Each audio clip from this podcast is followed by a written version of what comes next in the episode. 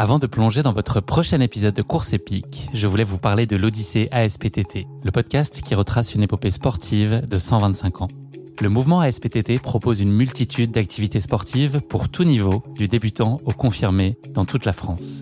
J'ai particulièrement aimé dans ce podcast l'alternance entre les anecdotes historiques sur de nombreuses disciplines sportives et les témoignages en immersion des adhérents de l'association. C'est à la fois rythmé, vivant et instructif. Avec ce podcast, vous allez vous plonger dans l'odyssée de cette association, véritable pionnière dans la démocratisation du sport en France. Et puis les quatre épisodes de l'odyssée ASPTT mettent en lumière ce qu'il y a de plus essentiel dans le sport selon moi. Les notions d'égalité, de solidarité, d'inclusion et d'accessibilité. Et dont la course à pied est d'ailleurs une très belle expression, vous êtes bien placé pour le savoir. Vous savez désormais ce qu'il vous reste à faire. Faites comme moi, courez découvrir les quatre épisodes de l'Odyssée ASPTT sur votre plateforme d'écoute favorite.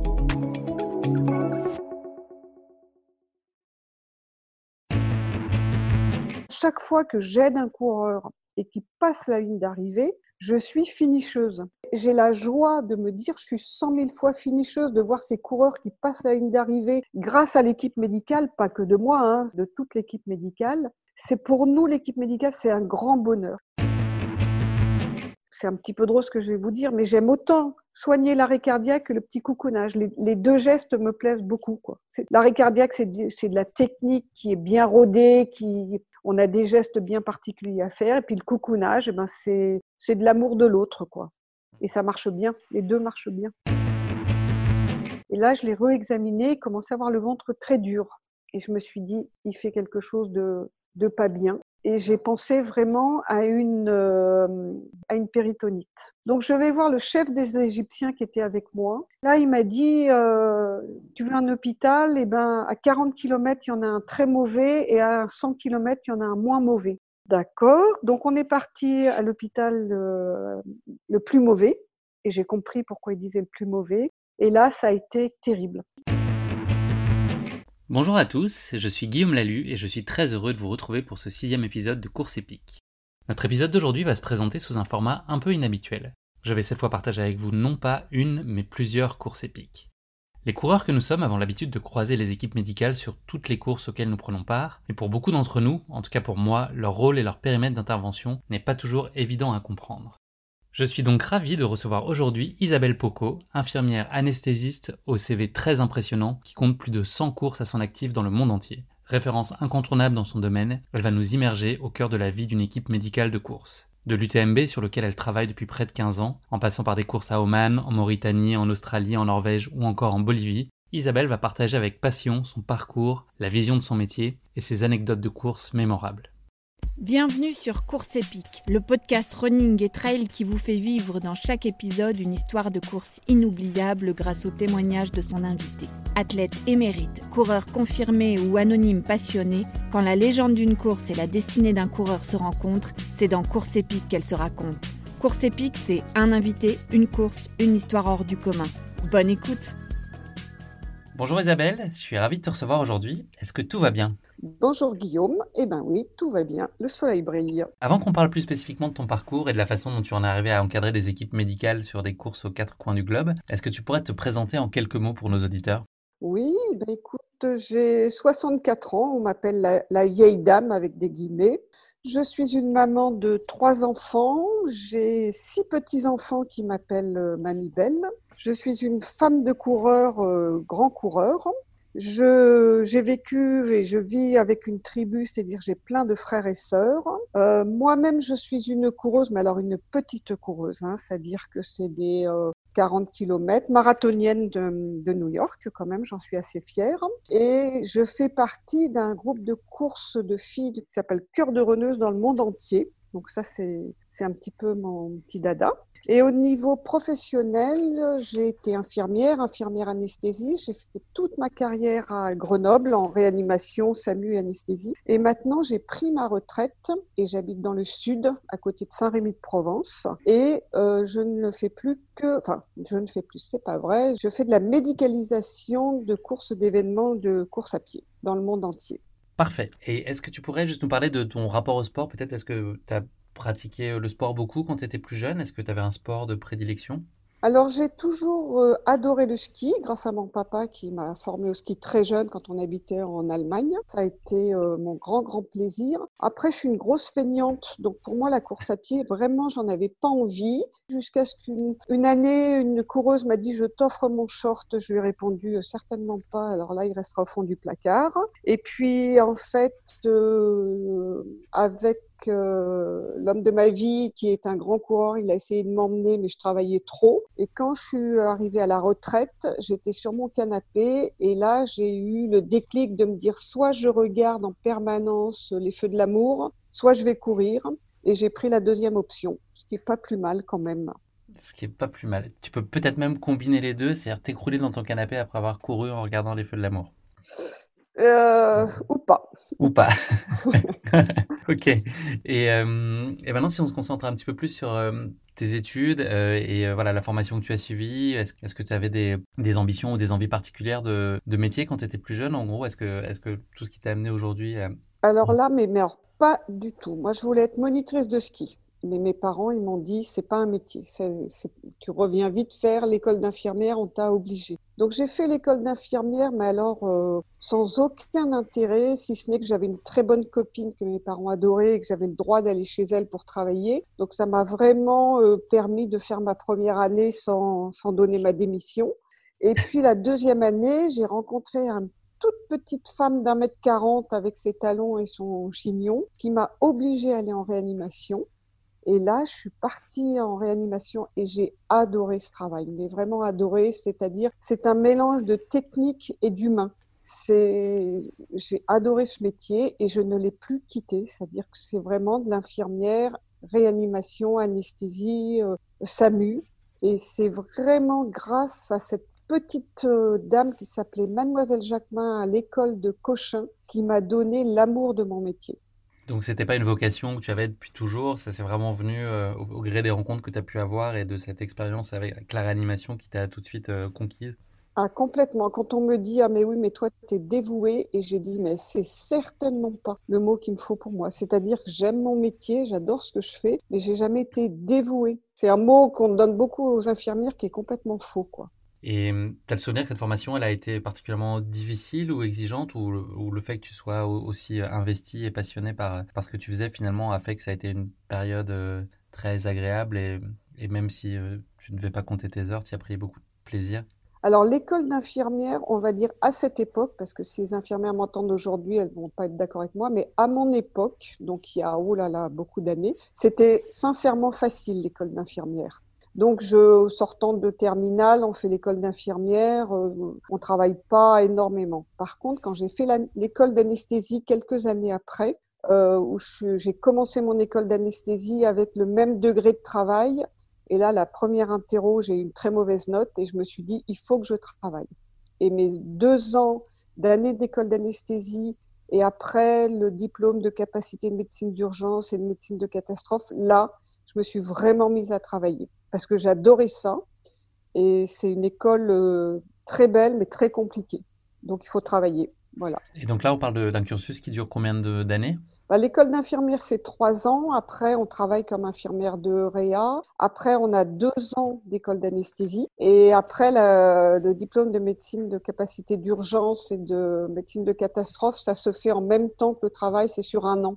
D'accord. Et avant qu'on mette plus le focus sur ton expérience lors des événements sportifs, euh, tu as intervenu, toi, au début des, dès le début des années 90 sur des nombreux secours d'envergure nationale. Est-ce que tu pourrais euh, nous en parler, en fait, ta première confrontation à, ce, type de situation?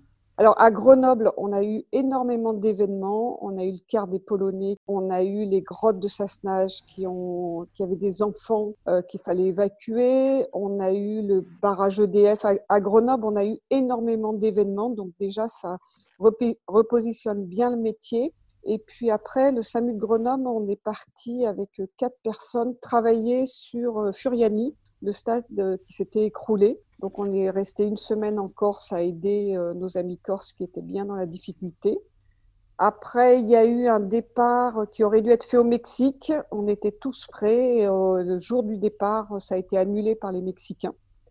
c'est ce qui m'a permis de rentrer aussi dans les grands événements euh, de secours de catastrophe. D'accord. et ton, rôle sur ces, sur ces interventions-là, est-ce qu'il y a des choses qui sont très spécifiques et que tu ne vis que dans des situations d'urgence comme celle-là? Ah, complètement. mon, je dirais mon plus grand, mon plus grand souvenir peut-être, c'est dès que ça touche à des enfants. Il y a eu l'avalanche des ors aussi où on est parti. Euh, je dirais que l'avalanche des ors a été moins émotionnelle parce qu'on n'a pas eu affaire aux parents. C'est-à-dire qu'on était sur place, on a été évacué et mis sur le site par hélicoptère, on a géré tous les enfants. Tu peux nous redonner peut-être, Isa, le, contexte de cette avalanche? L'avalanche des ors, c'est une avalanche qui, alors je ne me souviens plus euh, en quelle année, mais qui a emporté euh, deux groupes d'enfants. Ils étaient 80 à peu près, deux groupes d'enfants et leurs moniteurs. Et c'était des enfants qui étaient en colonie de vacances. Donc on est parti là-bas en hélicoptère et on a géré ce qu'on appelle les NORIA, les transports d'enfants entre Grenoble, entre le, lieu de l'accident et Grenoble. Ça a été moins émotionnel parce que, comme je disais, il n'y avait pas les parents. Et on est dans notre technique de soins et de d'emmener les enfants en massage cardiaque par hélicoptère. Euh, voilà, c'est très très prenant. Par contre, les grottes de Sassenage, qui se sont très très bien terminées, mais ça a duré tout de même des heures et des heures, où on avait d'un côté toute la presse et de l'autre côté les familles. Et les familles avec une angoisse euh, énorme. Il y a eu les grottes de Sassenage et il y a eu le barrage d'EDF. Et autant les grottes de Sassenage se sont très très bien terminées, autant pour les enfants, autant l'évacuation EDF, ça a été très compliqué. Et puis, il y a eu, hélas, des décès. Et dès que vous êtes confronté à un enfant décédé et, à de la famille, c'est bien évidemment, euh, nous, infirmières, médecins, aides-soignantes, ASH, euh, on est des humains avant tout. Et on souffre aussi, euh, on n'est pas des machines, quoi. On n'est mmh. pas des machines. Donc, humainement parlant, c'est très, très compliqué. Oui, j'imagine, oui. Et après, chacun réagit à sa façon. C'est-à-dire, il y a celui qui va beaucoup parler, il y a celui qui va rigoler, il y a celui qui va ne pas parler. Chaque euh, humain réagit différemment. Hmm. D'accord. Ok, bah merci, euh, merci pour ce retour d'expérience. Et si, euh, si on se concentre plus spécifiquement maintenant sur, sur ton expérience lors d'événements sportifs, en fait, comment s'est construite et, née en fait la, première opportunité? Est-ce que c'était toi un, choix aussi d'aller explorer ce, type de format d'événement? Ou est-ce que finalement c'est l'occasion qui a fait le larron et le fruit du hasard? Alors, tu as, complètement raison, c'est absolument pas venu de moi. En fait, je me suis cassé le pouce en ski, une petite chute. Euh, non, c'était une grosse. J'ai dévalé une grosse pente, mais juste une petite entorse au pouce. Et j'étais chez le kiné qui me massait le pouce et qui vraiment, ça, ça l'intéressait pas du tout de me masser le pouce. C'est pas très intéressant, quoi. Et puis, il y avait plein de photos de désert dans son cabinet. Donc, je lui explique que ces photos sont très belles. Et puis, il me demande ce que je fais. Je lui raconte euh, que, je, que travaillais au SAMU. Et il me demande, mais vous savez perfuser, vous savez piquer, vous savez Je lui dis, bah, je fais ça dix fois par jour. Et euh, il me dit, vous aimez les 4x4 et les motos? Je dis, alors pas du tout, vraiment, ça m'intéresse pas. Mauvaise pioche. Mauvaise pioche. Et le lendemain, il recommence, il masse, il recommence son petit discours. Et puis, il m'explique, il, euh, médicalise euh, des courses de moto 4x4, camions. Ça s'appelait le Shamrock, c'était la petite sœur du Paris-Dakar. Et puis, à force de me dire tous les jours, venez avec nous, euh, j'ai dit, ben, j'y vais. Et puis, si ça m'intéresse pas, euh, je le ferai qu'une semaine. Quoi. Et en fait, j'ai adoré le désert. J'ai découvert le désert. C'est absolument un endroit fabuleux. J'ai rencontré des gens très sympathiques. Je me suis pas vraiment intéressée à la mécanique des motos et des camions, mais j'étais assez contente de pouvoir faire un petit tour en voiture, en camion à monter des dunes, et puis surtout dormir dans le désert, c'était exceptionnel. Donc j'ai fait ça pendant 3-4 ans. Et puis, il y a eu à l'hôpital de Grenoble euh, la responsable des médicaux qui s'appelle Laurence Politique, qui est la sœur de Michel Politique, qui est le directeur de l'UTMB, qui avait mis un mail qui veut être médecin ou infirmier sur l'UTMB, une course à pied? Donc j'ai dit, bah, je vais essayer, on va, on va changer. Il n'y a pas de désert, mais je vais quand même essayer. Il n'y a pas de désert, il y a de la montagne, je vais, je vais essayer. Et je me suis retrouvée donc infirmière sur l'UTMB sur une année très difficile puisque c'était une tempête et j'étais toute seule en haut de Bovine où j'ai dû gérer le, la course. Où à un moment d'ailleurs c'était pas facile du tout parce qu'on avait l'orage tout s'envolait. Et on me disait, euh, ne vous inquiétez pas, Michel Poletti arrive. Et Michel était un coureur à l'époque. Quelque chose de très drôle, c'est que je gérais la soupe, la tente qui s'envolait, un coureur qui avait pris une barre sur la tête, qui saignait. Enfin, je gérais tout en même temps. Et Michel Poletti arrive et me dit qu'est-ce qui se passe? Donc comme tous les coureurs, j'ai dit ne vous inquiétez pas monsieur, allez prendre une soupe, je m'occupe de vous. Et Michel Poletti arrive, ne vous inquiétez pas. Il me dit oui, mais qu'est-ce qui se passe? Ne vous inquiétez pas. Et au bout de trois fois, il m'a dit c'est moi Michel Poletti. Moi, je l'avais jamais vu quoi. Donc on a on a géré la situation. Et c'est vrai que j'ai beaucoup aimé. Je, c'est devenu, je suis devenue très très amie avec Laurence Poletti et qui m'a demandé euh, l'année d'après de m'occuper des infirmiers. Et, donc petit à petit, à l'époque, il n'y avait que deux courses qui avaient lieu, puis petit à petit, ben, les courses ont augmenté. On travaille maintenant avec une société médicale, mais Laurence et moi, on s'occupe toujours des médecins et des infirmiers sur cette course. Et de là, j'ai découvert la folie des coureurs euh, à pied, qui sont tout de même, euh, j'adore les traiter comme ça, de grands fadas mais c'est tout de même des courses extraordinaires j'ai adoré et depuis je ne fais plus que ça et je travaille avec beaucoup d'organisateurs différents ce qui me permet de travailler en France et à l'étranger un petit peu partout. Est-ce que tu peux nous en dire plus justement sur le, type de, de, courses sur lesquelles tu, tu es amené à aller et dans quelle euh, région du globe c'est? Alors en France, je travaille sur l'UTMB et je travaillais à l'époque sur une course que j'adorais qui s'appelle la Transac, qui était avec Gérard Coppen et hélas cette course a été euh, annulée. Et puis je travaille aussi sur les petits les petits trails autour de chez moi et je vais travailler certainement sur le raid de Camargue. Ça c'est pour la France. Et puis sur l'étranger, je travaille avec différents organisateurs. À l'époque, je travaillais avec Alain Gestin qui faisait des courses très lointaine dans le désert qui a fait des 333 km, 555 km. Et puis, euh, j'ai travaillé avec euh, différents organisateurs en Bolivie, en Inde, euh, au Tchad, puisque j'ai écouté Vincent et qui t'a parlé du Tchad, et je travaille donc avec Jean-Philippe Allaire sur le Tchad et avec euh, un Suisse qui, fait des courses un petit peu de partout, au Maroc, en Mauritanie, où hélas on n'a pas pu partir avec le, Covid. Je travaille vraiment dans le monde entier avec différents organisateurs et l'avantage c'est que comme maintenant je suis à la retraite de l'hôpital, eh ben je suis beaucoup plus libre qu'avant. Avant, il fallait que je gère mes congés et que je dise oui ou non. Maintenant, je suis libre toute l'année, donc je pars, on va dire en moyenne euh, quasiment dix fois par an. Une semaine ou 15 jours, voire trois semaines. Je suis partie en Namibie au mois de novembre, c'était trois semaines. Est-ce qu'il y a des courses sur lesquelles, donc on, a parlé de l'UTMB, est-ce qu'il y a d'autres courses sur lesquelles tu travailles de façon très régulière et qui sont un peu tes courses fétiches? Ben, disons que je, je, travaille maintenant avec des organisateurs euh, fidèles. Euh, je suis tout le temps au Tchad. Hélas, eh ben, cette année, on n'a pas pu partir, mais j'ai fait toutes les courses des Tchad et toutes les courses de Jean-Philippe Allaire sur l'Éthiopie. Après, j'ai travaillé, mais alors ça fait plus de... Oh, ça me vieillit encore cette histoire, 10 ou 15 ans, avec euh, NED, qui s'appelle Nature Extrême Développement, qui est un organisateur de Chambéry, qui fait des courses, mais vraiment dans le monde entier. Alors, il faut savoir qu'il y a deux sortes de types de courses, c'est-à-dire soit par étape et, sinon en non-stop. C'est deux courses complètement différentes au niveau, on va dire, des soins et différentes au niveau des, relations qu'on peut avoir avec les coureurs et avec l'ensemble du staff. Puisque au niveau de, des courses par étape, et eh ben, tous les soirs, on récupère les coureurs, on dîne avec eux, on vit avec eux et puis on les soigne tous les soirs. On va dire on les coucoune. Ça, c'est pour moi, c'est un mot extrêmement important. Alors que le non-stop, euh, on est plus nombreux puisqu'on est diffusé sur différents postes et on ne les voit que passer.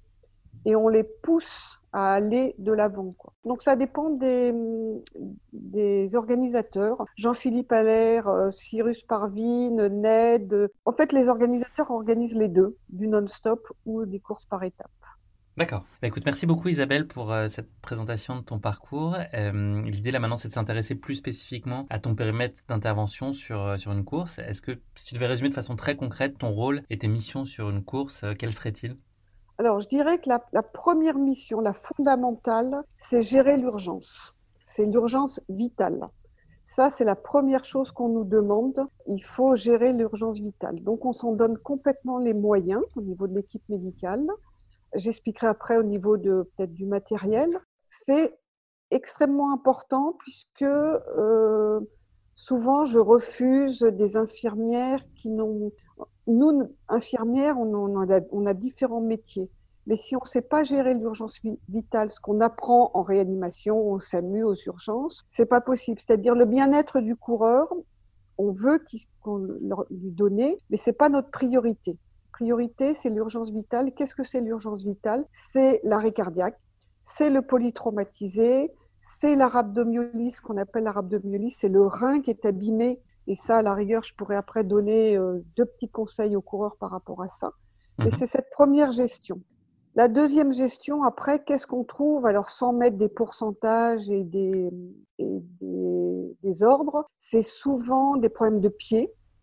Donc, c'est vrai que en tant qu'infirmière ou médecin, on n'est pas habitué à soigner des pieds parce que c'est pas notre travail. Mais petit à petit, euh, à force d'en faire, on devient quasiment euh, professionnel. Moi, j'ai fait des formations auprès des, pas des dermatologues, des podologues qui m'ont appris euh, beaucoup de choses. Et au niveau des pieds, on est entre guillemets les sauveurs des coureurs. Guillaume on a beaucoup parlé de ses pieds. C'est extrêmement important parce qu'une plaie du pied, les gens pourraient penser bon, c'est pas grave, il abandonne, c'est que des une plaie du pied, mais pas du tout. Ça peut s'infecter, ça peut être très très grave au niveau d'une plaie du pied.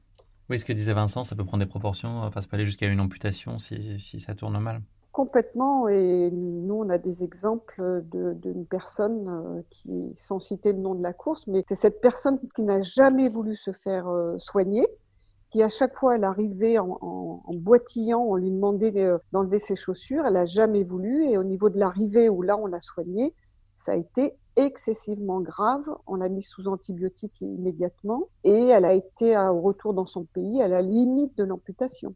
Donc c'est pas anodin quoi le, pied. Après, les gros problèmes c'est gastrique, puisque surtout les problèmes gastriques, on va dire en non-stop, puisque le, tout le problème, tout l'estomac, l'intestin sont mis à rude épreuve par rapport à la course. Donc c'est des gens qu'il faut gérer effectivement par médicaments, mais pas que ça. C'est-à-dire faut les gérer par des conseils au niveau nutrition, par des conseils au niveau hydratation, par euh, le fait de ce qu'ils mangent, ce qu'ils boivent, qu'ils avalent ou surtout qu'ils n'avalent pas. Et, c'est des gens qui sont très très demandeurs au niveau euh, gastro. Ça, ça c'est un gros point. Et puis, on va dire la quatrième partie de notre boulot, mais qui est fondamentale, c'est le coucounage. Le coucounage, qu'est-ce que c'est? C'est de montrer aux gens qu'ils peuvent continuer. Et ça, j'ai dans la limite des possibilités. C'est-à-dire que nous, médical, on n'ira jamais plus loin que ce qu'on peut faire. Et il y a des moments où on dira aux gens, il faut que tu arrêtes, c'est une décision médicale, tu ne pourras pas hum, continuer. C'est pas toujours facile parce que le coureur, il est venu vous voir et il veut le médicament miracle. Mais il y a des fois, il faut prendre cette décision. C'est très douloureux, ça se prend pas n'importe comment. Et une décision de dire au coureur tu arrêtes, ça m'est arrivé plusieurs fois et on se mord les lèvres pour pas pleurer avec lui. Hein. Ça, c'est sûr. Et, les critères, qu'est-ce qui te fait dire que c'est le moment, enfin que ce serait euh, complètement déraisonnable de le laisser repartir? Est-ce qu'il y a des les points d'alerte particuliers?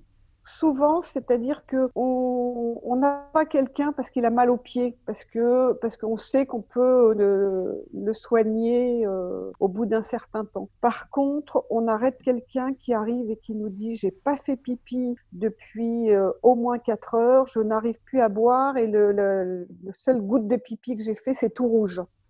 Donc ça, ça veut dire le rein est atteint. La personne est encore relativement bien, mais nous, on sait que le rein est atteint.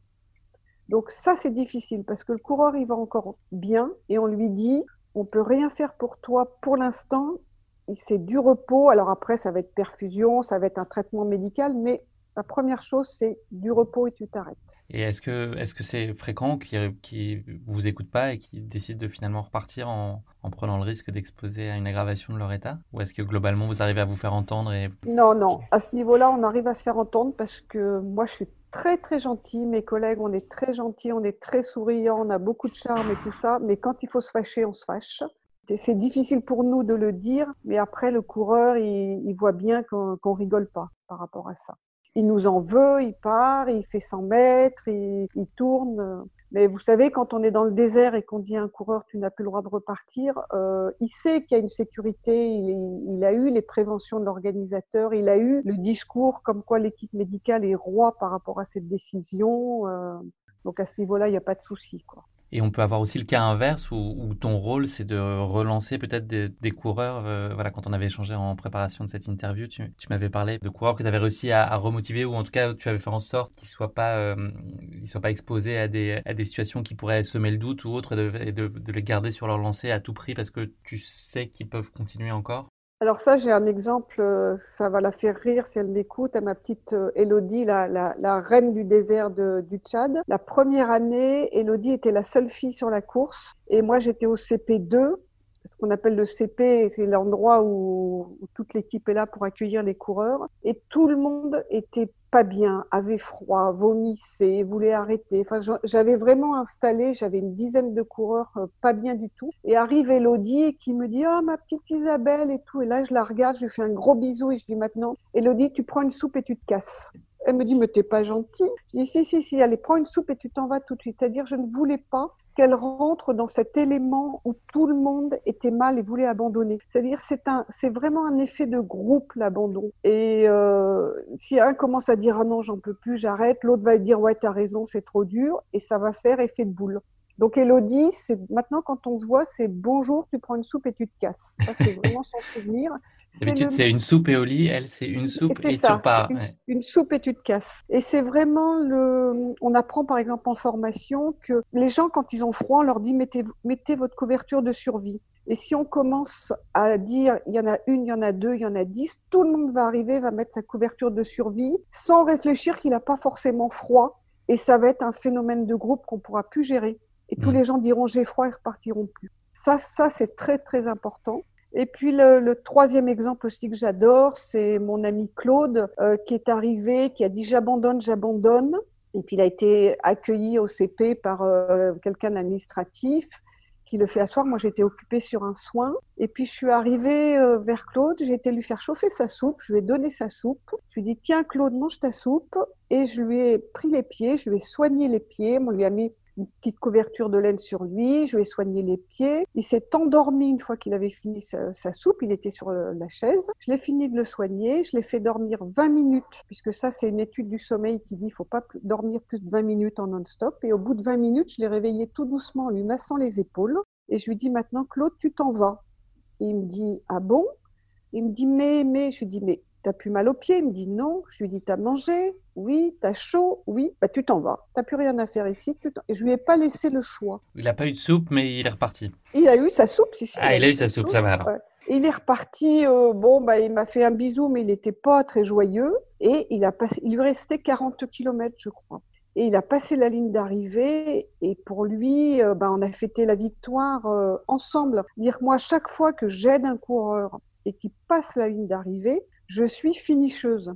Donc, j'ai la joie de me dire, je suis cent mille fois finisseuse, de voir ces coureurs qui passent la ligne d'arrivée grâce à l'équipe médicale, pas que de moi, hein, de toute l'équipe médicale. C'est pour nous, l'équipe médicale, c'est un grand bonheur. Souvent sur l'UTMB, on ne connaît pas les coureurs par rapport à, ceux à qui on part à l'étranger, on prend l'avion avec eux et tout ça. L'UTMB, on ne connaît pas les, les coureurs. Quand on les soigne, eh ben, à la fin, on regarde sur le tableau s'ils ont fini ou s'ils n'ont pas fini. C'est-à-dire pour nous, c'est une, victoire à chaque fois. Quoi. Quand on sait qu'ils sont... allés au bout et que vous avez contribué à les accompagner dans cette, dans cette réussite-là. Tout à fait. C'est pour ça que que ça soit le, la ligne d'arrivée des courses en France ou à l'étranger, le, dernier jour, cette ligne d'arrivée, mais alors là, tout le monde pleure. Hein, on se cache plus, tout le monde pleure. Parce que c'est une victoire du coureur et de l'équipe aussi bien médical que staff, que de l'organisateur, que de les locaux, les locaux qui sont très très présents. Et la fête qu'on fait, c'est vraiment la victoire. Je dirais que après, on ne pousse pas les gens. hein, jusqu'au bout. C'est-à-dire que ce que je t'ai dit tout à l'heure, on connaît leurs limites et on reparlera des limites peut-être tout à l'heure. Et justement, tu parles d'équipe et de notion de collectif. En fait, c'est tout le monde qui un peu va dans le même sens pour euh, accompagner les coureurs jusqu'à jusqu'à la, ligne d'arrivée qu'ils arrivent. Je pense que ce que tu m'avais dit aussi quand on avait pu échanger. ce qui est important, c'est qu'ils arrivent pas à tout prix, c'est qu'ils arrivent aussi dans des bonnes dispositions, je pense, en tout cas sans s'être mis en, danger euh, de façon déraisonnable.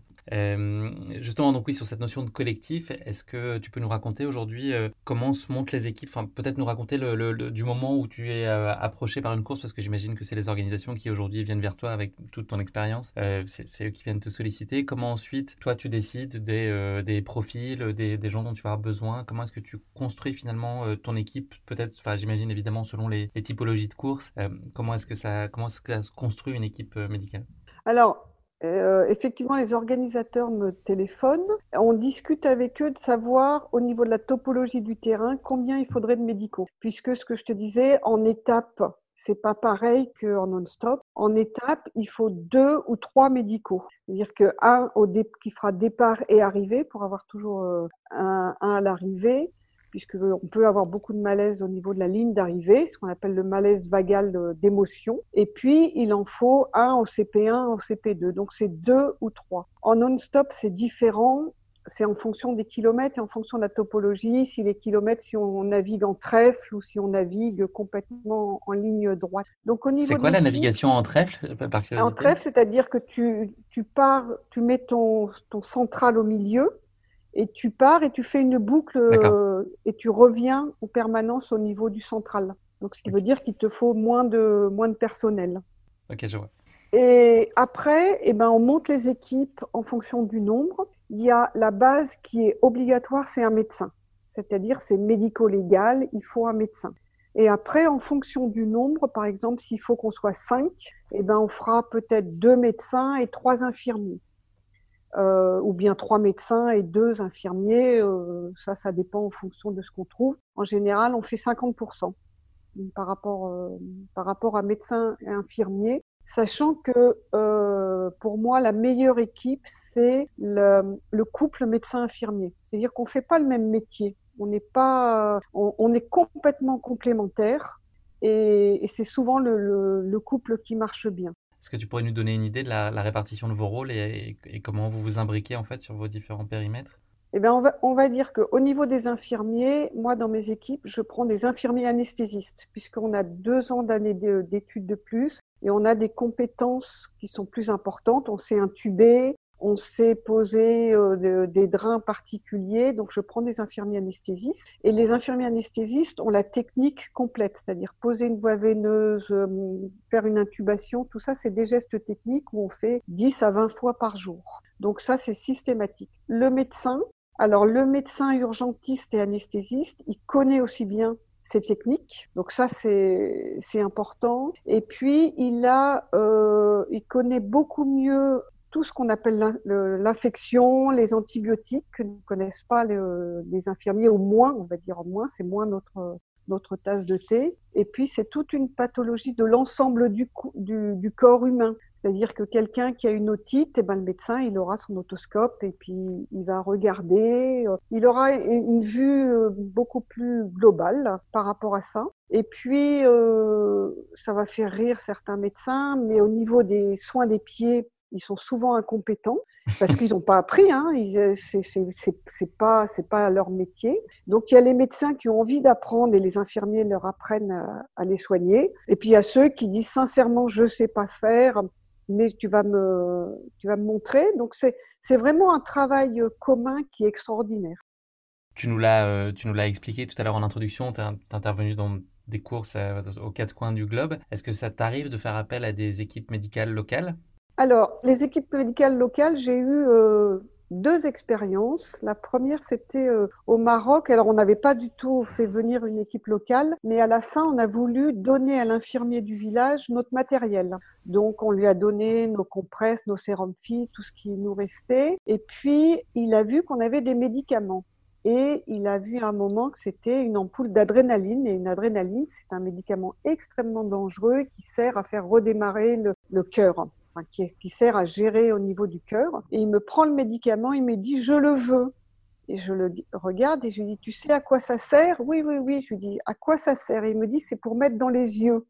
C'est des gouttes pour mettre dans les yeux. Donc là, j'ai pris très peur. Donc euh, vraiment, à ce niveau-là, je me suis dit, ça sera, c'est pas méchant hein, ce que je veux dire, mais c'est très très difficile de travailler avec des locaux au niveau médicaux parce qu'on ne les connaît pas. Et je dirais même que quand je monte mes équipes, euh, je prends que des gens que je connais. Je ne suis jamais, jamais partie avec quelqu'un que je ne connaissais pas.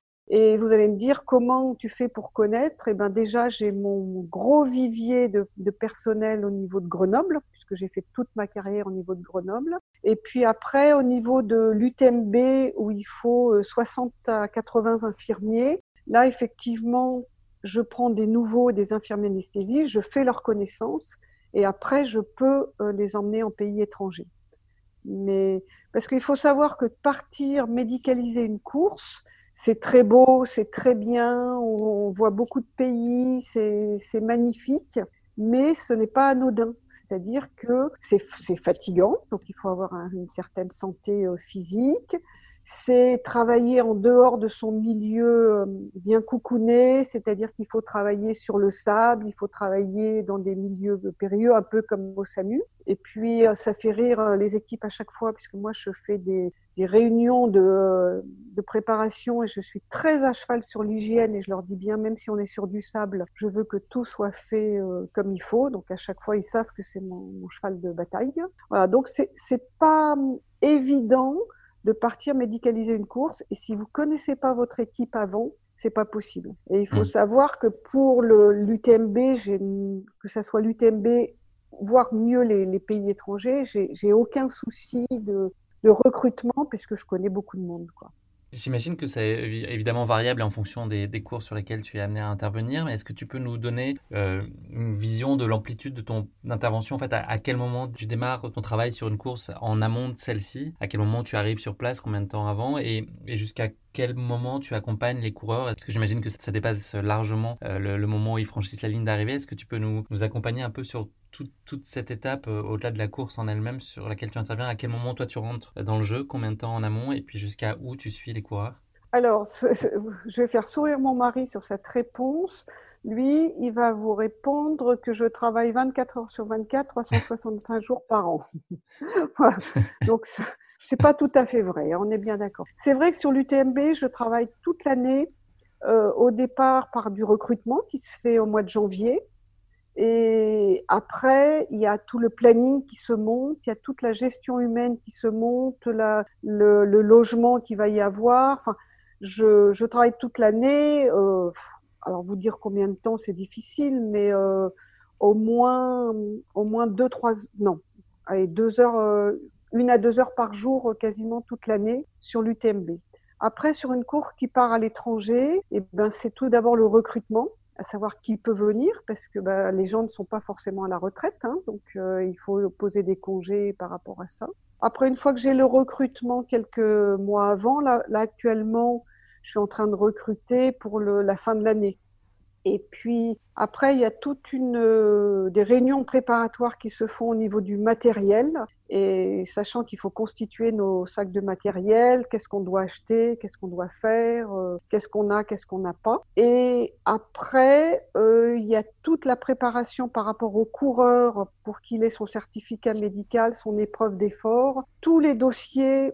je reçois tous les dossiers, je les lis et je les fais suivre au médecin qui analyse tous les dossiers. Donc ça, ça prend du temps sur euh, chaque coureur. Et après, euh, le travail démarre euh, à l'aéroport quand on, quand on voit les coureurs. Non pas, c'est pas un travail, mais disons que notre demande d'effectif médical, c'est dès qu'on voit les coureurs. Après, sur la course, il y a pendant une journée avant la course toute vérification de leur dotation médicale. Ça, ça nous prend beaucoup de temps parce qu'on prend tous les coureurs un par un. On voit leur euh, petite trousse médicale et on leur fait euh, un petit cours sur les anti-inflammatoires qui sont strictement interdits. Petit cours qu'on reprend euh, juste avant le départ de la course, la veille de la course, où on réexplique le problème des anti-inflammatoires et du problème rénal que vont imposer. Donc ça, ça nous prend beaucoup de temps. On leur, euh, explique la crème solaire, c'est tout bête, hein, mais systématiquement, vous leur expliquez que le soleil dans ces pays, ça fait du mal, mais vous avez tout de même des gens qui ont des coups de soleil. Donc c'est toute une histoire de prévention qui nous prend quasiment une journée avant la course. Après, il y a tout pendant la course, et ben on n'arrête pas. Alors bien évidemment, sur des CP où il n'y a rien à faire médicalement, eh ben, on n'est pas là à se tourner les pouces et les mains dans les poches, hein, mais on est content de faire leur faire la soupe, c'est-à-dire qu'on aide le personnel, euh, ce que j'appelle administratif, à leur faire la soupe, à leur coucouner, à leur masser un peu les épaules quand ils passent. il y a toujours quelque chose à faire quand arrive le coureur, même s'il n'a pas, pas médicalement euh, un soin précis à faire. Sur des distances assez longues, vous êtes, euh, vous êtes amené à. En fait, vous suivez, vous accompagnez le mouvement des coureurs et toute l'équipe bouge de manière assez globale sur les, différents CP Ou est-ce que vous êtes répartis euh, chacun par typologie de profil ou à des moments clés sur la course? Ce qui se passe, c'est que par exemple, tu prends une course où il y a 8 CP, par exemple, une course de 130, euh, 180 km au Tchad, il y a 8 CP. Et ben, il y a une équipe au départ, une équipe au CP1, une au 2, une au 3, une au 4. Et après, la 1 part au 5, la 2 part au 6. C'est très compliqué à gérer à la base parce qu'il faut toujours penser qu'il y a le premier coureur qui aura besoin de soins et il y a le dernier coureur qui aura besoin de soins. Donc, il faut faire des calculs savants pour que l'équipe, par exemple, numéro 1 qu'on va faire partir, ne parte pas trop tard pour arriver, puisqu'il y a un grand écart entre le premier et le dernier. Mm-hmm. Donc ça, c'est des calculs savants avec l'organisateur qui calcule au kilomètre heure au niveau du coureur le plus lent et le plus rapide et on, les équipes bougent. Et c'est très intéressant puisque quand on les a vus passer parfois au CP1 où ils étaient quasiment mourants, on les revoit au CP5. Et après, il y a le, on fait toujours quand on remonte la course, si on peut passer, parce qu'il y a des endroits où les voitures ne passent pas, si on peut passer, on remonte la course et on s'arrête à chaque coureur. Et rien que leur dire un petit coucou, le pouce levé, euh, comment tu vas, je te fais un bisou, c'est des petites paroles qui sont réconfortantes et ça fait énormément de bien aux coureurs. Et c'est capital par rapport à ça, ça les booste, ça les booste. Euh, quand euh, Guillaume disait bien que sur le, le chat, pendant 30 km, il a vu personne, c'est très dur. C'est très très dur quand il n'y a pas de, de remontée d'équipe ils le savent, hein, ils sont là pour, euh, pour en baver. Hein. mais, mais quand ils ont un petit coucou, euh, j'ai un coureur un jour, je suis passée et je lui ai. Je, m'étais fait une crêpe parce qu'on mange n'importe quoi hein, sur ces raids à ce moment-là. Moi, c'est l'endroit où j'aime la vache qui rit.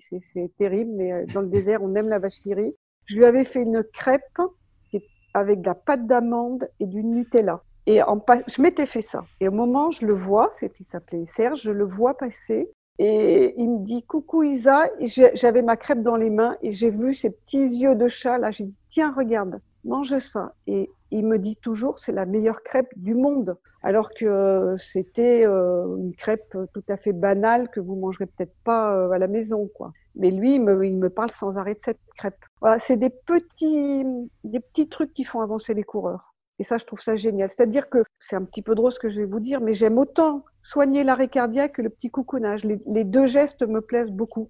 L'arrêt cardiaque, c'est de, la technique qui est bien rodée, qui, on a des gestes bien particuliers à faire. Et puis le coucounage, eh ben c'est, de l'amour de l'autre. quoi. Hmm. Et ça marche bien. Les deux marchent bien. Bien sûr, oui. Et ça demande des qualités très différentes aussi, je pense. C'est une question que je vais te poser sur les, les qualités indispensables euh, pour, réussir, c'est ça, c'est cette balance entre une expertise technique et des compétences et un sang-froid incroyable, et à côté de ça, euh, un cœur très chaud et beaucoup d'empathie et de bienveillance, je pense. C'est tout à fait ça, de, de l'empathie et de la bienveillance et non pas du dévouement. J'aime beaucoup les deux mots que tu as employés, que j'emploie très souvent. Euh, moi, je me souviens d'une infirmière qui était très très bien à l'hôpital, que j'avais emmenée sur l'UTMB, et ça s'était très très mal passé. Tout le monde me disait Oh, mais elle est nulle, elle sait rien faire, elle n'est pas drôle, elle ne sourit pas, je comprenais pas. Donc après, je l'ai appelée, je lui ai dit Explique-moi ce qui... comment ça va. Elle s'est mise à pleurer, elle me dit Ça n'a pas été du tout, et je lui dis Tu peux m'expliquer pourquoi Elle me dit Mais parce que ça, je n'aime pas ça. C'est-à-dire, vous, vous arrivez auprès du coureur, vous l'embrassez, vous le câlinez. Elle me dit, mais moi, ça me gonfle je supporte pas. Euh, il me montre ses pieds euh, dégueulasses, elle me dit je suis dégoûtée. Et j'ai trouvé que cette fille, elle était extraordinaire parce qu'elle a réussi à mettre un mot sur sa souffrance. Et ça veut bien dire qu'on n'est pas tous aptes à faire ce métier. C'est quelque chose d'important et on a beau être très bon dans sa technique, on a beau être drôle dans son métier de tous les jours, être médical sur une course, ce n'est pas donné à tout le monde. Il faut avoir d'énormes compétences techniques et il faut avoir effectivement de l'empathie et de l'humain parce que sinon ça ne marchera pas. Ça, c'est sûr. Ok, merci beaucoup Isabelle. Je te propose de partager maintenant avec nous quelques morceaux choisis de ton expérience que tu as glané euh, au fil des, multiples courses auxquelles sur lesquelles tu es intervenu. Est-ce que tu pourrais nous raconter des moments un peu phares, des, anecdotes qui ont été particulièrement marquantes et qui t'ont été amené à vivre dans, ton parcours jusqu'ici, euh, que ce soit des expériences un peu traumatisantes ou des situations qui auraient pu mal tourner ou, à l'inverse des situations euh, sources d'accomplissement incroyables pour toi aussi? Est-ce que tu aurais trois, quatre moments clés de ton expérience à partager avec nous? Je vais t'en raconter une, joyeuse et une moins joyeuse, mais qui s'est bien finie. La première, c'est tout au début dans la course du Libyan Challenge, où je débutais dans le non-stop. C'est-à-dire que j'avais, euh, enfin, j'avais commencé par l'UTMB, mais c'était la première course que je faisais en non-stop.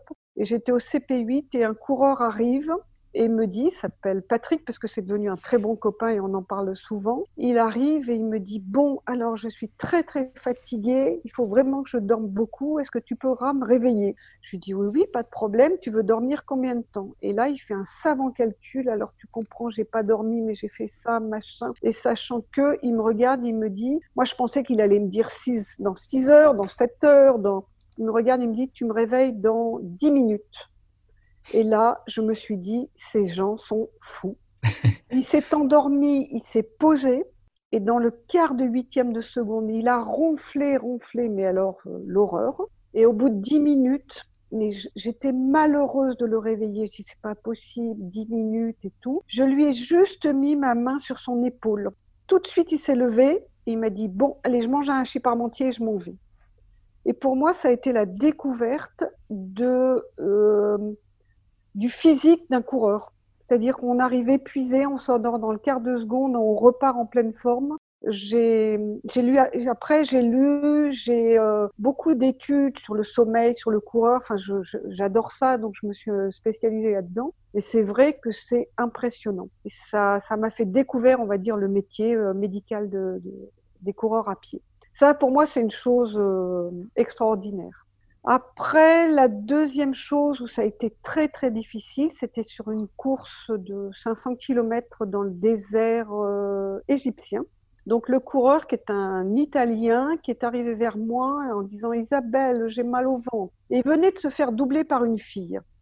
Donc je me suis dit, je l'ai assis, je l'ai examiné, euh, il n'avait pas un ventre trop tendu. Il faut savoir gastrique, il y en a énormément dans le désert, il fait chaud, le corps est, mis à rude épreuve, il, mange des lyophilisés, donc euh, c'est assez compliqué. Et au départ, je lui ai donné un, médicament pour euh, ce qu'on appelle un space-fond pour un peu euh, gérer tout ça, et je lui ai demandé de s'allonger. Il s'est endormi, et dans son sommeil, plus il dormait, plus je le voyais qui grimaçait, qui grimaçait. Et là, je l'ai réexaminé, il commençait à avoir le ventre très dur et je me suis dit, il fait quelque chose de, pas bien.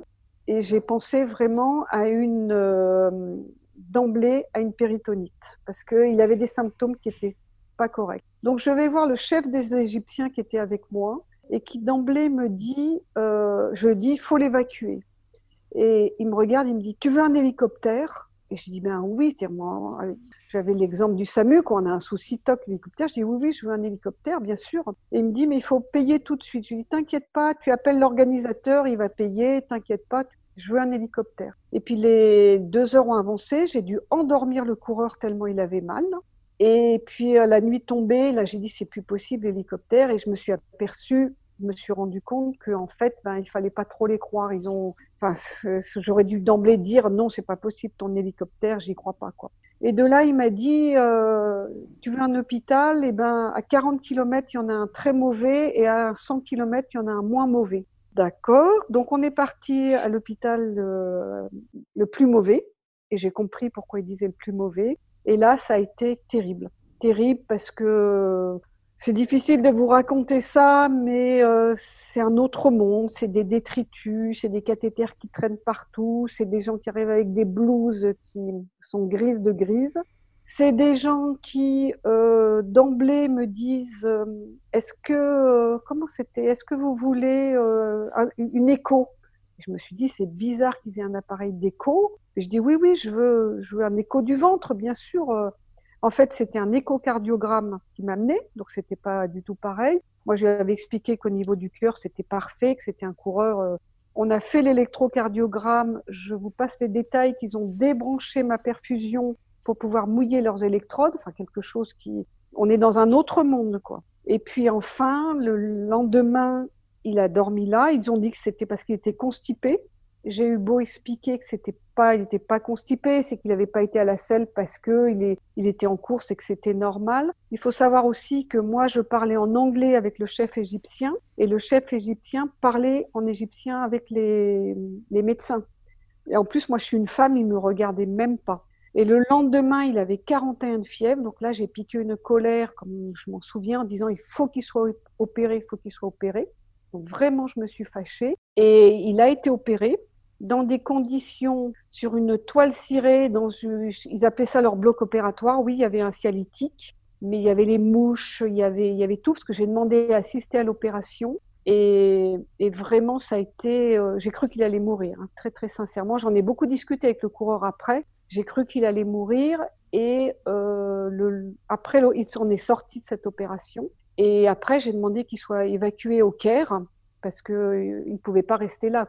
En plus, je devais aller acheter les antibiotiques en permanence. C'était des antibiotiques qui étaient de la vieille génération qu'on utilisait, qu'on n'utilise plus du tout. Et donc, il a été euh, transféré après des pourparlers avec le chef égyptien. Il a été transféré au Caire. Il est arrivé dans un très bon hôpital au Caire et ce coureur a été sauvé. Et ça, je crois que c'est hum, la plus grosse difficulté. En plus, j'étais complètement seule parce que l'autre euh, médical qui était avec moi eh ben, était sur la course. Et on se sent très seul, on se sent euh, impuissant par rapport à ça. Et quand après, vous discutez avec le chirurgien, quand je suis euh, arrivée à l'hôpital du Caire, où j'ai demandé à voir un médecin tout de suite, je l'ai vu cinq minutes après, donc déjà, je me suis même pas attendue. J'ai commencé à lui expliquer en anglais ce qui s'était passé. Et tout de suite, j'étais épuisée, ça faisait deux nuits que j'avais pas dormi. Et tout de suite, il m'a dit, est-ce que vous voulez me parler en français? J'ai cru que j'allais l'embrasser parce que c'était un peu compliqué. Et, et, puis je lui ai expliqué qu'il fallait réouvrir, qu'il fallait enlever la mèche, qu'elle avait été mise que avec la que le, les soins avaient été faits qu'avec de la bétadine rouge, que la mèche il fallait l'enlever, il fallait euh, réouvrir, relaver. Et de là, il a voulu, il m'a demandé si euh, je pouvais venir travailler avec lui au Caire euh, pour toute la vie. Quoi. Donc, bah, c'est la meilleure récompense euh, que j'ai eue par rapport à lui. Et surtout, il a sauvé ce, ce coureur et c'est extraordinaire. Enfin, et, et, ce coureur, quand on se voit, euh, on a une amitié qui maintenant tous les deux, euh, qui, qui, est très très forte. Et, ce coureur, il lui est arrivé un autre souci, puisqu'il en parle ouvertement, c'est Roberto Zanda, il en parle ouvertement sur Facebook, c'est pour ça que, que j'en parle. C'est quelqu'un qui, qui, a une leçon de la vie, c'est-à-dire qu'il a eu ça une première fois dans ses courses, ça ne l'a pas arrêté, et il est reparti sur une course dans le Grand Nord où il s'est perdu et il a eu les pieds et les mains gelés, et donc il est amputé, et il a toujours une force de vie en disant la vie est faite pour être vécue, je continuerai à courir et on se parle mutuellement très souvent maintenant par euh, Facebook. Et c'est extraordinaire. Et je me dis, moi, je, je l'ai vraiment aidé à vivre et il aime la vie et continue à vivre. Et c'est tout ce que je demande, quoi, par mmh. rapport à ça. Est-ce qu'il t'est arrivé, toi, déjà, de te retrouver euh, dans des environnements particulièrement déstabilisants, avec des référentiels et des conditions très différentes euh, de ce que tu avais l'habitude de connaître jusqu'alors? Alors, euh, comment te dire J'ai deux exemples. En étant euh, complètement déstabilisée, c'est quand en Namibie, j'ai été avec mon chauffeur, c'est dans un groupe namibien, les, les vrais Namibiens qui vivent euh, tout nus avec la terre rouge, comme avait été euh, Muriel Robin. Et je me suis retrouvée pendant une heure dans ce groupe. Et là, ça a été d'une émotion intense. Et quand on sort de là, ouf, j'ai eu un petit peu de mal à remettre. C'est-à-dire, ça n'a rien à voir avec la course. C'était vraiment un échange dans ce pays mais émotionnellement, là, j'ai, ça a été extraordinaire. Après, au niveau du, du terrain, euh, il y a une course, c'était, je crois, au Maroc. Oui, c'était au Maroc où en fait on s'est retrouvé au milieu d'une tempête de sable. Moi j'étais en 4x4, je ne voyais pas à plus de 2 mètres avec un chauffeur, hein, c'est pas moi qui ai conduit le 4x4, je voyais pas à plus de 2 mètres et on savait qu'on avait des coureurs absolument de partout. Donc c'est vrai que ça de, enfin de partout, c'était dans le désert quoi. C'est excessivement angoissant. Euh, donc on avance tout doucement en 4x4, tout d'un coup on voit un coureur, mais on est soulagé de chez soulagé. Et après, on a réussi à tous les récupérer et les mettre dans un, pas dans une maison, mais dans une espèce de, de petit, de petits trous. Et on est resté là pendant des heures, euh, au moins deux, trois heures que la tempête de sable s'en aille. Et quand après, on a vu qu'on avait récupéré tout le monde, euh, pareil, on pleure et on se dit super et on redémarre. Mais bon, on passe dans des moments effectivement émotionnels euh, terribles. Mais c'est la vraie vie, hein. La, vraie vie, c'est on a de l'émotion, on pleure, on souffre, on, on a la joie. C'est c'est la vie. Voilà. On, arrive vers la, fin de l'interview. Euh, est-ce que tu peux nous dire si tu prends toujours toi autant de plaisir à aller euh, sur une course? Est-ce qu'à chaque fois c'est quelque chose de différent? Est-ce que toi ton enthousiasme est le même? Enfin voilà, comment est-ce que tu, vis euh, chaque nouveau départ sur une course? Alors, c'est évident que mon enthousiasme, il est toujours présent et que le jour où j'aurai plus d'enthousiasme, je partirai plus. Je dirais, je aux organisateurs, désolé, mais je peux plus partir. Ça, c'est évident que s'il y a plus d'enthousiasme, c'est pas possible. Je vous cache pas qu'il y a des fois où quand je pars, c'est pas l'enthousiasme qui me manque. C'est, euh, par exemple, en novembre dernier, où j'ai fait trois semaines de Namibie, je suis revenue quatre jours à la maison, j'ai fait dix jours d'Éthiopie et après j'étais directement à l'UTMB Oman sans, rentrer en France. J'ai fait euh, Éthiopie-Oman directement. Euh, quand j'ai quitté l'Éthiopie, donc je suis pas rentrée avec les coureurs et j'étais directement à Oman, euh, j'avais, je disais, fou, j'ai envie de rentrer chez moi en fait. Et là, on et arrivé à Oman, j'ai retrouvé toute l'équipe et puis super, c'est reparti. J'étais ravie, j'étais contente. Donc je dirais que tant que j'ai l'enthousiasme, et tant que j'ai la santé, je continuerai. Le jour où il me manquera l'un ou l'autre, eh ben, je dirais j'arrête. J'en ai extrêmement euh, profité, c'est-à-dire si je le fais, c'est que je suis contente. Même si je rentre parfois fatiguée, euh, c'est de la bonne fatigue. C'est quand je rentre, allez, je dors pendant deux jours et puis, puis voilà, ça va mieux, quoi. Mais ça, ça c'est plus qu'important, quoi. D'accord. Euh, j'imagine que tu as, tu as vu évoluer aussi beaucoup euh, ton métier, peut-être les encadrements, les proportions que peuvent prendre les courses aujourd'hui. Comment ça évolue tout ça devant toi? Enfin, selon toi, comment est-ce qu'évolue la pratique de ce sport ces dernières années, en bien ou en mal? Est-ce que tu vois des choses qui sont euh, très différentes par rapport à avant? Je dirais que au niveau médical, la pratique, elle évolue extrêmement bien. C'est-à-dire que sur l'UTMB, où pendant des années on a géré juste Laurence Poletti et moi, sachant que Laurence Poletti l'a géré deux ans toute seule, et après pendant des années on était toutes les deux, et ça a tellement augmenté en nombre de coureurs et en courses qu'on a pris une société médicale. Et ça, c'est obligatoire. C'est-à-dire que on ne peut plus faire d'amateurisme.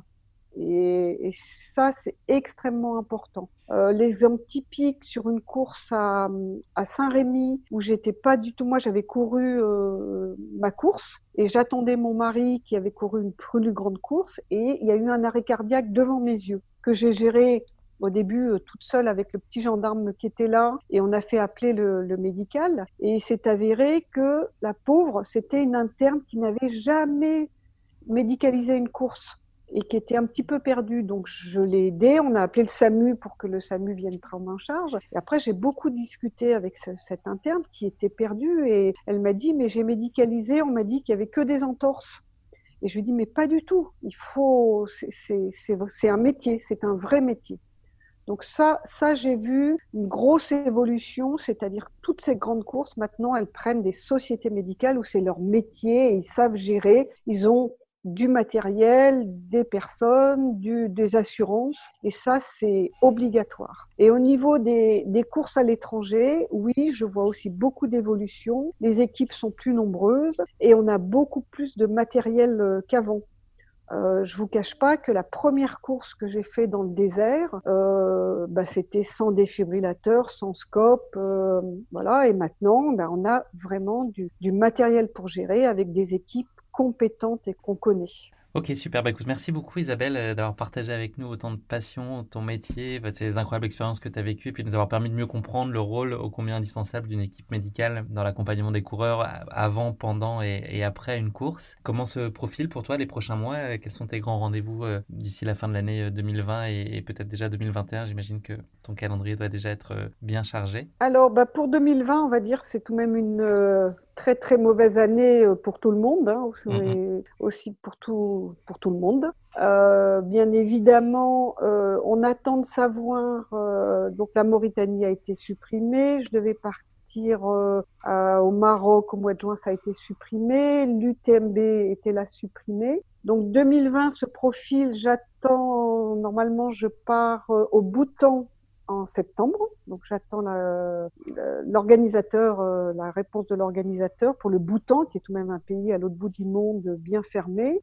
Après, la Mauritanie a été transférée au mois de novembre. Il y a l'Éthiopie en décembre.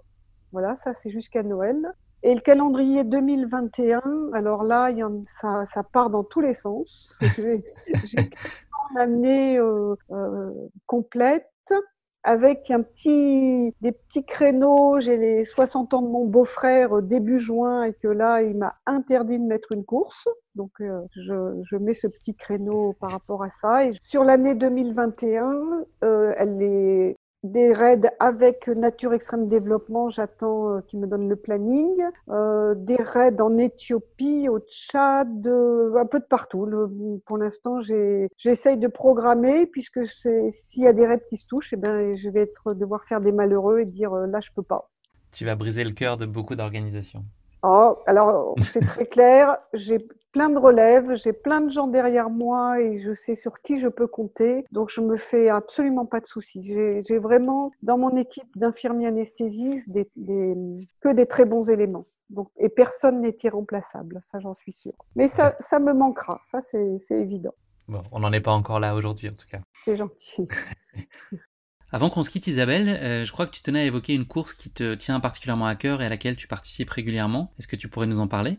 Eh ben, je participe aussi à une course à peu près depuis, euh, on va dire, environ dix ans, à la médicalisation pour une très très belle cause. Cette course s'appelle euh, la course du cœur. Donc c'est quoi? C'est 20, 20 équipes de 14 coureurs et tu as une équipe de 14 greffés. On a des greffés du cœur, du poumon, des foie, du rein, de tout. Et qu'est-ce que c'est que cette course? On part le mercredi soir du Trocadéro à Paris et on arrive le dimanche après-midi aux Arcs. Donc ça veut dire que pendant quatre jours, quatre nuits, on traverse des villes, des villages. Bon, on s'arrête à peu près tous les 20 kilomètres, 20 hein, à 30 kilomètres dans les villages. Et pourquoi cette course pour moi est quelque chose de très très beau? C'est parce qu'on a une sensibilisation au niveau de la population sur les dons d'organes. Au niveau de la caravane de voitures, on s'arrête, on discute avec euh, la population. Et puis surtout le deuxième objectif de cette course, c'est de montrer non seulement à la population, mais aussi aux autres coureurs, que le greffé, il a vraiment une deuxième vie. C'est-à-dire qu'il peut faire du sport comme tout le monde, il peut faire des kilomètres, il peut faire beaucoup de choses, et que c'est vraiment, euh, ils ont une deuxième vie. Donc pendant cette course, ces quatre jours qui sont extrêmement fatigants, hein, parce que euh, c'est du, du non-stop euh, où on dort très très peu, mais c'est un échange humain et sportif mais exceptionnel. Et puis en plus, c'est pas donné à tout le monde de partir à Paris pour aller dans les Alpes par les tout petits chemins, c'est-à-dire qu'on connaît bien l'autoroute. Mais là, moi, je, tous les ans, je découvre la France euh, grâce à ça. Donc, je trouve ça extraordinaire et vraiment, c'est le don d'organes. C'est pas pour obliger les gens à dire donnez vos organes. C'est il faut en parler puisque c'est quelque chose un peu de tabou. Donc, on sensibilise les gens. On a même, ça va vous faire rire, une équipe de clowns qui vont dans les écoles et qui font un petit spectacle aux enfants pour leur expliquer ce que c'est. Donc, moi, je trouve ça euh, fabuleux. Ça s'appelle la course du cœur. Comme le veut la tradition, Isabelle, on conclut les épisodes de course épique avec non pas le mot de la fin, mais le motto de la fin, qui est une espèce de devise qui, qui t'anime ou qui te guide dans la vie au quotidien. Est-ce que, est que tu pourrais partager avec nous ton motto si tu en as un? J'en ai le droit à deux ou pas? Allez, exceptionnellement, hein. bien sûr. La première, c'est juste pour enrager les, les coureurs, c'est de rappeler que la bière n'est pas un liquide de réhydratation. Ça va faire sourire beaucoup et ça, c'est important. C'est dommage, j'espérais, je, pensais que c'était le cas. Je sais, je sais que je fais des malheureux. La bière, c'est très bon, mais n'est pas un liquide de réhydratation. Et ma devise, alors là, elle est facile parce que je la rappelle à chaque coureur à chaque fois. C'est repousser vos limites, mais ne les dépasser jamais. Pour moi, c'est primordial. Alors, comme dirait euh, un de mes enfants, mais ça veut rien dire, si, si, ça veut dire beaucoup. C'est-à-dire qu'on avance, on avance, mais on ne va pas au-dessus de ses limites. On les repousse. Parfait. Très belle, très belle devise, effectivement. Et eh ben écoute, cette fois, c'est vraiment la fin de cet épisode. Euh, merci beaucoup, Isabelle, d'avoir pris le temps de partager avec nous les multiples facettes de, ton métier. Je pense qu'on aurait pu euh, parler des heures et des heures euh, encore. en tout cas, voilà, merci d'avoir partagé toutes ces courses épiques que tu as eu la chance de vivre avec nous. bonne chance pour tes prochains rendez-vous et puis j'espère qu'on aura l'occasion de se, se croiser sur une ligne d'arrivée, peut-être. Eh ben écoute, merci, merci beaucoup à toi de, de faire ce que tu fais par rapport aux coureurs. C'est c'est extraordinaire, c'est intéressant, c'est passionnant. Et merci à toi. C'est très gentil. Je suis en train de rougir derrière mon micro. Merci beaucoup, Isabelle. C'était un, un, plaisir de te recevoir. À très bientôt. À très bientôt, Guillaume. Merci. Au revoir, Isabelle. Merci à tous de nous avoir suivis. J'espère que cet épisode vous aura plu. Pour ne manquer aucun épisode, n'oubliez pas de vous abonner sur les différentes plateformes de streaming. Et si le cœur vous en dit, n'hésitez pas à nous mettre le max d'étoiles sur iTunes. Cela aidera Course Épique à se faire connaître plus largement encore. Vous avez des envies ou des idées d'invités qui pourraient venir partager avec nous leur course épique Vous pouvez m'envoyer un mail à l'adresse guillaume.courseepique.fr. Merci et à très bientôt pour un nouvel épisode de Course épique.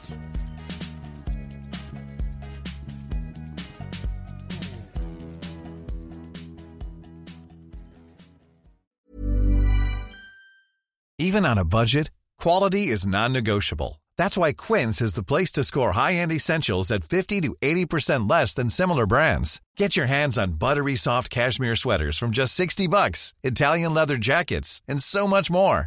And the best part about Quince, they exclusively partner with factories committed to safe, ethical, and responsible manufacturing. Elevate your style without the elevated price tag with Quince. Go to quince.com slash upgrade for free shipping and 365-day returns.